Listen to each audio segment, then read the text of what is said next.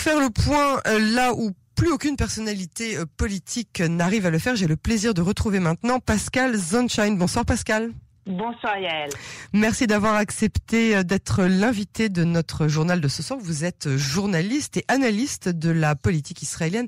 Je voudrais tout d'abord vous demander votre sentiment. Est-ce que vous pensez euh, que nous soyons en train de vivre la fin de l'ère Netanyahu ou bien y a-t-il encore euh, une semaine qui donne aux magiciens du Likoud une chance de former un gouvernement avant que le mandat ne passe chez Yair Lapide crois que la fin de l'ère Netanyahou, telle qu'on la connaît depuis 2009, oui, c'est hautement probable.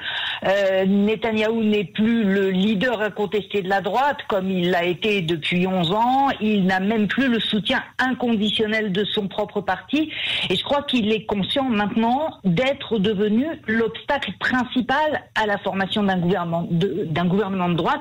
C'est d'ailleurs pour ça qu'il est prêt à offrir une rotation d'un an à la tête du gouvernement à qui voudra bien la prendre et si ça peut lui garantir de rester Premier ministre suppléant et puis d'assurer la direction de l'exécutif au cours des deux années suivantes.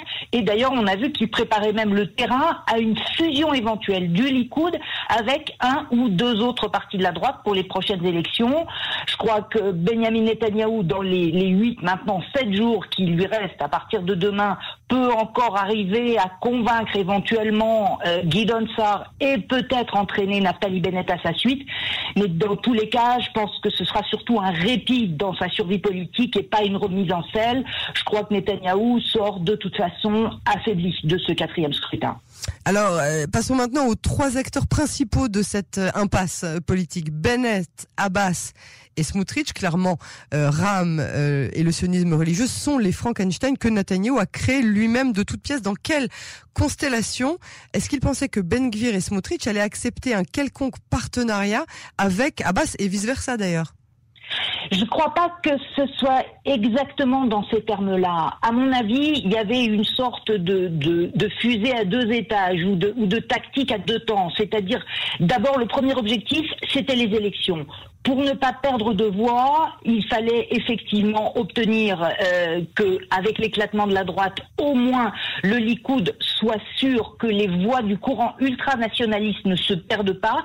Et pour cela, il fallait effectivement que des petits partis comme euh, celui de Smotrich, comme le parti Noam, fassent alliance et avec le, soutien du Likoud, ils ont effectivement réussi à passer le seuil de représentativité. Ça, c'est là-dessus, la tactique de, de Netanyahou a fonctionné. En tout cas, jusqu'au 23 mars, c'est après que ça s'est gâté. Du côté des partis arabes, là encore, je pense que Benjamin Netanyahou a su lire la carte et comprendre que le parti islamiste Raham était en quelque sorte prêt à franchir le Rubicon quand il s'est séparé du reste de la, de la liste arabe. Et il pensait que son soutien ponctuel ou extérieur pourrait le servir ultérieurement. Seulement, là encore, tout ne s'est pas passé comme prévu. Et à la fois, Bezalel Smotrich et Mansour Abbas se sont en quelque sorte émancipés et ils ont suivi leurs propres objectifs. Et je crois que dans une deuxième étape, ce que Benjamin Netanyahou avait espéré, c'était justement donc de, se servir de ces, de ces deux partis comme repoussoir, éventuellement refaire une unité à droite et convaincre par exemple Naftali Bennett de le rejoindre éventuellement d'ailleurs aussi débaucher des élus d'autres partis contre la promesse de ne pas inclure Smotrich dans sa coalition. Là encore, on a vu que la tactique n'a pas fonctionné. D'accord.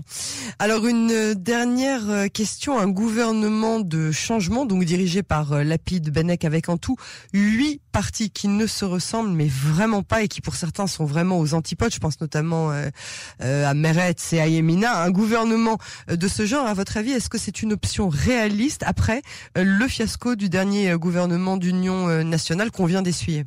Bah, sur la base de ce qu'on entend euh, ces, derniers jours et en particulier aujourd'hui à la Knesset, on voit qu'il n'y a que Naftali Bennett et Guy Donsar pour dire que ça n'est pas dans la poche, que les divergences restent encore importantes. Yair Lapid, lui de son côté, dit que c'est tout à fait réalisable en quelques jours et les partis de gauche, eux, assurent qu'ils sont en quelque sorte prêts à avaler des couleuvres si c'est le prix à payer pour évincer Netanyahou. Mais je pense que même s'ils parvenaient à former ce gouvernement d'union avec une rotation à la tête de Il n'est pas du tout certain de cette coalition puisse en fait survivre très longtemps. Et alors, ce serait le retour à la case élection anticipée. Le retour à la case départ et cette fois avec d'autres euh, acteurs. Euh, on se demande si on va un jour en sortir de cette euh, impasse politique générale général, vous, vous pensez, à, votre avis, vraiment comme ça, vous pensez que le problème vient d'où est-ce que le un peuple n'arrive pas à Est-ce que c'est le système qui n'est pas, à votre avis, adapté aux Israéliens, ou est-ce que c'est les Israéliens qui ont, ou est-ce que c'est le multipartisme tout, tout court? Je crois que ce sont tous ces tous ces, ces, ingrédients, tous ces facteurs qui sont liés. En réalité, ce, système de, proportionnel de, de, de, liste intégrale fonctionnait euh, tant qu'on avait des partis forts, tant qu'on avait deux idéologies principales, euh, celle du Likoud et celle et celle du Parti travailliste.